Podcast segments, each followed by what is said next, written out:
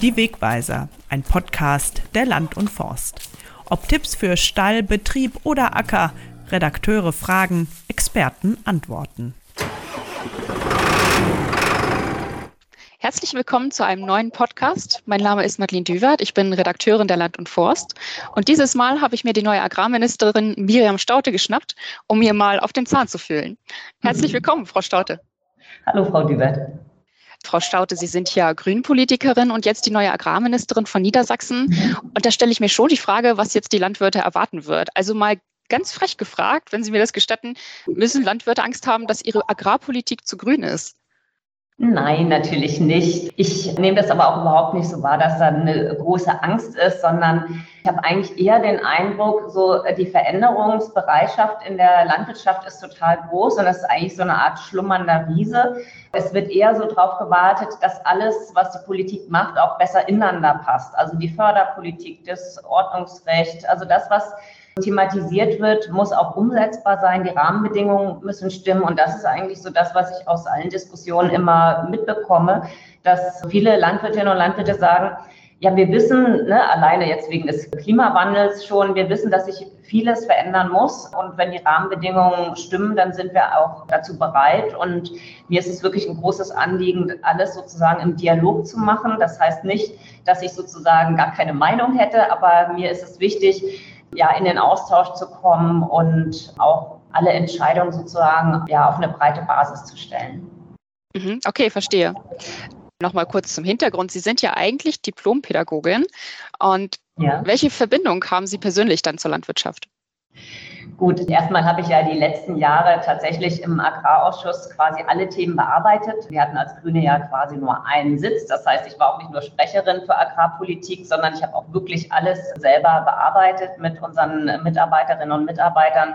Und da sind wir natürlich oder bin ich auch sehr tief in viele Themen eingestiegen. Wir hatten ja wahnsinnig viele Expertinnen und Experten im Ausschuss, die wir angehört haben. Ich habe wahnsinnig viele Höfe besucht in den letzten Jahren und ich glaube, dass ich da schon ziemlich gut orientiert bin, was die Themen angeht.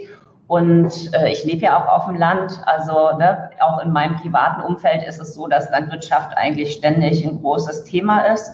Und ähm, was jetzt sozusagen meine frühkindliche Prägung angeht, die ist auch wirklich sehr landwirtschaftlich. Ich habe die ersten fünf Jahre ja bei meiner Großmutter auf dem Hof gelebt und war sozusagen immer mit dabei, wenn sie unterwegs war auf dem Feld und so weiter. Also es gibt da auch eine große emotionale Bindung. Ich habe auch während meiner Schulzeit immer mal auf dem Biohof gejobbt. Ich wollte auch lange eigentlich Landwirtschaft studieren, bin dann irgendwie davon abgekommen, aber jetzt hat es mich ja dann doch wieder zu dem Thema geführt und da bin ich sehr glücklich drüber. Und ja, Landwirtschaft ist auf jeden Fall, also das Agrarministerium ist auf jeden Fall auch mein Wunschressort gewesen. Was sind denn Ihrer Meinung nach die derzeit wichtigsten Themen in der Landwirtschaft? Also gerade was Niedersachsen angeht, haben wir natürlich das ganze Thema Umbau der Tierhaltung. Das na, ist ja jetzt wirklich auch schon seit vielen Jahren diskutiert worden. Wir haben äh, die Borchert-Kommission gehabt, wir haben die Zukunftskommission Landwirtschaft.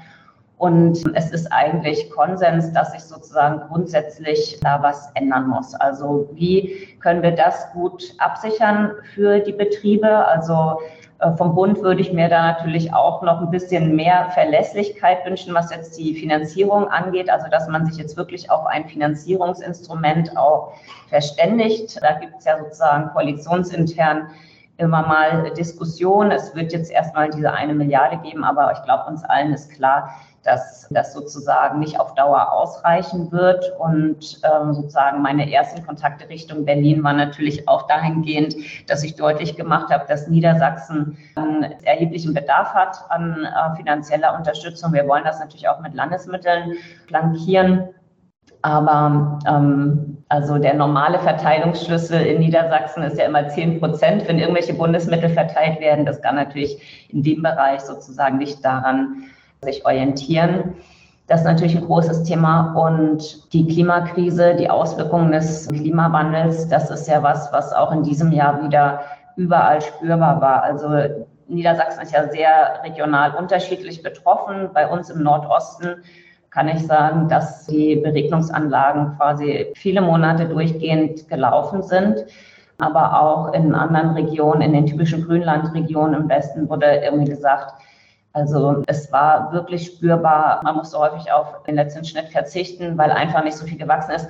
Also es ist eine sehr große Herausforderung, da die Anbaumethoden auch anzupassen, auch zu gucken, irgendwie, welche Kulturen sind verträglich mit den sich ändernden Bedingungen und da einen besseren Austausch hinzubekommen, dass nicht jeder alles selber ausprobieren muss, sondern ja, man sich da gemeinschaftlich neu drauf einstellt. Das ist, glaube ich, ein sehr großes Thema.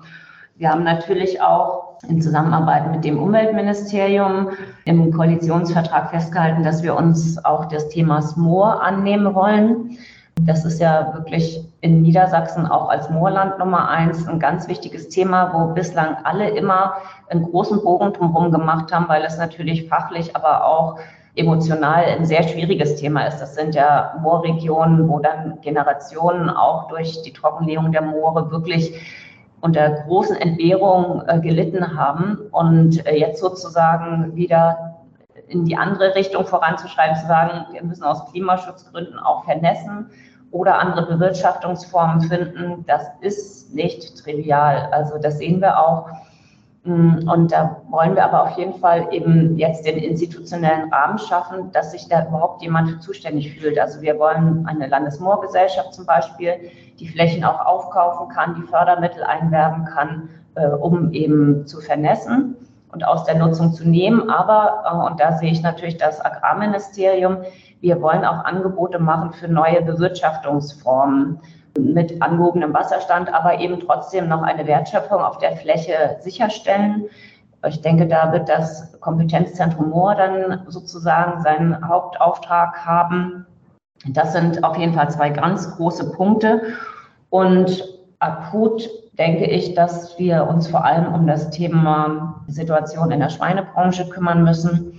Da war ja immer unsere Forderung, der sich ja auch viele angeschlossen haben oder andere haben sie auch vorher schon erhoben, dass es eben so eine Art Umstiegsprämie für andere landwirtschaftliche Zweige geben muss und sozusagen eine Art Diversifizierungsprogramm, dass man eben, ich glaube, es ist eben ein Zeichen der Zeit, dass wir sagen müssen, eine reine Spezialisierung birgt auch viele Risiken. Das sehen wir bei den volatilen Preisen auf dem Weltmarkt aber eben auch beim Thema Klimakrise. Also wir müssen, glaube ich, schauen, dass Betriebe sich auch breiter aufstellen können und dabei unterstützt werden. Und, und, und. Es gibt noch viele andere Punkte.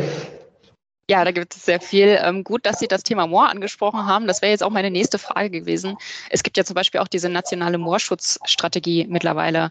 Das wird ja dann wahrscheinlich alles in diesem Raum laufen. Oder wie werden Sie damit umgehen? Ja, also so wie ich das jetzt ähm, wahrgenommen habe, ist das ja noch nicht sehr operationalisiert. Also es ist quasi ein Ziel ausgegeben worden, so und so viel soll eingespart werden durch einen Moorschutz. Der Bund stellt ja auch vier Milliarden für natürlichen Klimaschutz zur Verfügung. Und da ist es ein großes Anliegen, dass wir für Niedersachsen diese Mittel auch erschließen, weil in der Vergangenheit ja dann öfter mal kleinere Förderprogramme gestartet worden sind, aber aus Niedersachsen quasi keine Anträge kamen. Und das kann natürlich sozusagen so nicht weitergehen. Und das ist auch ein Grund, warum wir eben Institutionen brauchen, die auch antragsberechtigt sind. Das Land kann ja jetzt nicht einfach beim Bund Mittel beantragen, sondern wir brauchen da eine passende Struktur. Okay. Ein Thema, was wirklich, wirklich viel diskutiert wird und auch sehr emotional ist, ist ja auch der Wolf. Den haben wir jetzt noch gar nicht angesprochen. Mhm. In welche Richtung geht da Ihre Meinung? Was werden Sie da vertreten? Mhm. Also das ist natürlich was, was sozusagen eng mit dem Umweltministerium gemeinsam verfolgt werden muss, diese Thematik. Ich sehe auf jeden Fall Handlungsbedarf, was eben eine bessere Unterstützung der Weidetierhaltung angeht. Also ich glaube, da ist in der Vergangenheit auch oft nicht schnell genug reagiert worden oder es war alles auch zu bürokratisch. Also jemand, der von einem Rissvorfall betroffen ist, der braucht sofort Unterstützung. Da muss jemand kommen, der ist ja ansonsten damit beschäftigt, eben seine verletzten oder toten Tiere irgendwie zu versorgen. Der kann dann nicht gleichzeitig noch den Zaun ausbessern und da müssen Strukturen geschaffen werden, die wirklich schnell helfen. Wir sind ja auch immer dafür, dass eben ne, sowas wie eine Weidetierprämie grundsätzlich auch der Weidetierhaltung unter die Arme greift, völlig unabhängig auch vom Wolf.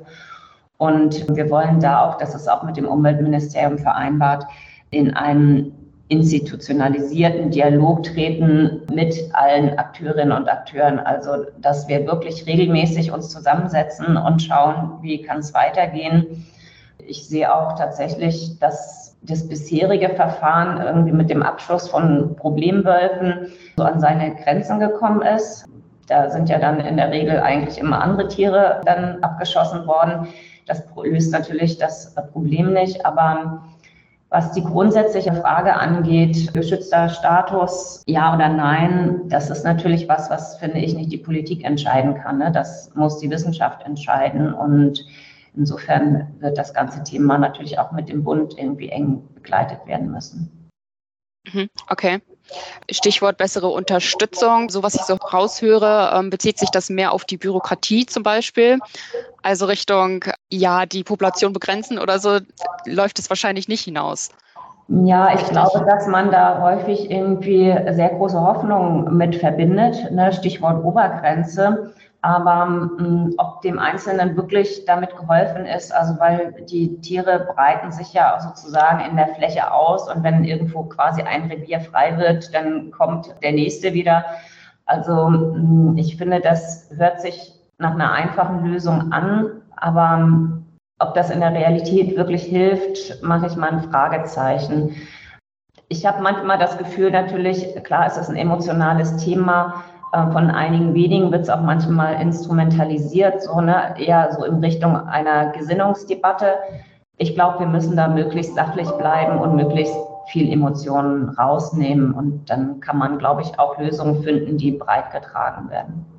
Ja, ähm, Sie haben gerade angesprochen, ob das in der Realität wirklich hilft. Wie sieht denn das mit der Weidetierprämie aus? Hilft das wirklich? Weil wenn ich meine Tiere auf die Fläche stelle und sie da einfach weggefressen werden, Hilft das? Nein, es geht ja darum, dass Weidetierhaltung natürlich mit einem Mehraufwand verbunden ist und der ist halt bislang die letzten Jahre nicht honoriert worden. Also gut, es gab jetzt bei Schafen und Ziegen die Prämie, aber im Bereich der Rinderhaltung ist es ja quasi blockiert worden die letzten Jahre, obwohl irgendwie die sogenannte Systemanalyse Milch ja ganz deutlich gezeigt hat, im Vergleich zur reinen Stallhaltung ist Weidegang immer mit Mehraufwand verbunden. Tiere bewegen sich mehr, sie verbrennen mehr Kalorien sozusagen, müssen dann mehr fressen und es ist einfach arbeitsaufwendiger. Und ich glaube, das muss grundsätzlich besser unterstützt werden und da ist die Weidetierprämie oder Weideprämie eben ein Baustein. Und wenn man eben mehr, sich mehr darum kümmern muss, dass die Zäune auch wirklich ähm, regelmäßig kontrolliert werden und so, es ist ja auch nicht mit dem Zaunbau getan, sondern ähm, es geht auch irgendwie darum, dass man natürlich ständig gucken muss, ob alles noch äh, funktioniert und kein Ast im Sturm drüber gefallen ist, etc. Sie hatten eben die enge Zusammenarbeit mit dem Umweltministerium schon angesprochen. Ähm, das wird ja jetzt übernommen von Ihrem Parteikollegen Christian Mayer und der war ja auch schon mal Landwirtschaftsminister. Wie viel Einfluss wird er denn noch auf Sie haben?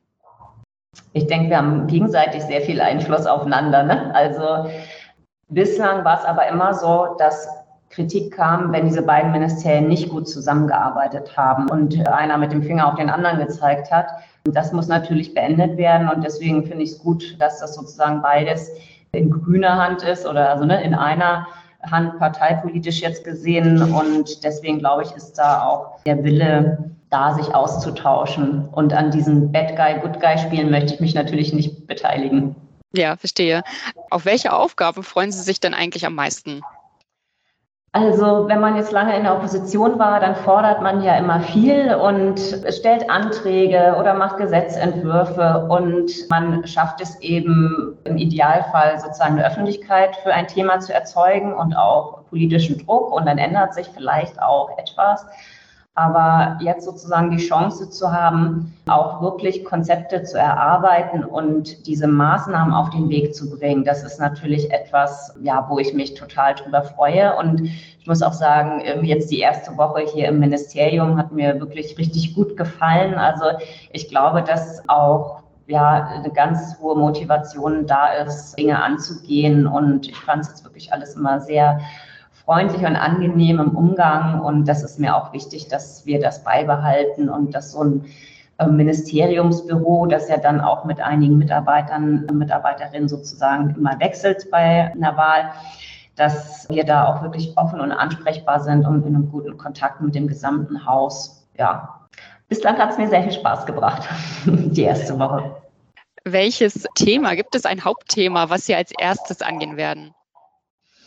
Also im Moment habe ich das Gefühl, es läuft ganz vieles parallel und es muss auch alles parallel bearbeitet werden. Wir werden natürlich jetzt sozusagen im November noch über sozusagen einen finanziellen Rettungsschirm aufgrund der aktuellen Krisen sprechen. Da wird das Thema Tafeln, also wie können wir die besser unterstützen, Stichwort Lebensmittelverschwendung und so weiter. Und ja, haben ja auch einen wahnsinnigen Ansturm im Moment. Da fühle ich mich auf jeden Fall als Agrarministerin verantwortlich, dass da auch wirklich jetzt eine bessere Unterstützung kommt. Wir werden das Thema Verbraucherzentralen und Energieberatung etc. auf dem Schirm haben. Wir sind ja auch das Verbraucherschutzministerium. Das wird jetzt, glaube ich, so das allererste sein und ähm, das andere muss dann Schritt für Schritt kommen. Ja, ja, dann vielen Dank für diese ersten Einblicke und ich denke, wir dürfen auf Sie und Ihre Agrarpolitik gespannt sein. Und dann sage ich einfach bis zum nächsten Mal und bis dann. Ja, bis dann. Tschüss. Vielen Dank für das Gespräch, Frau Hubert.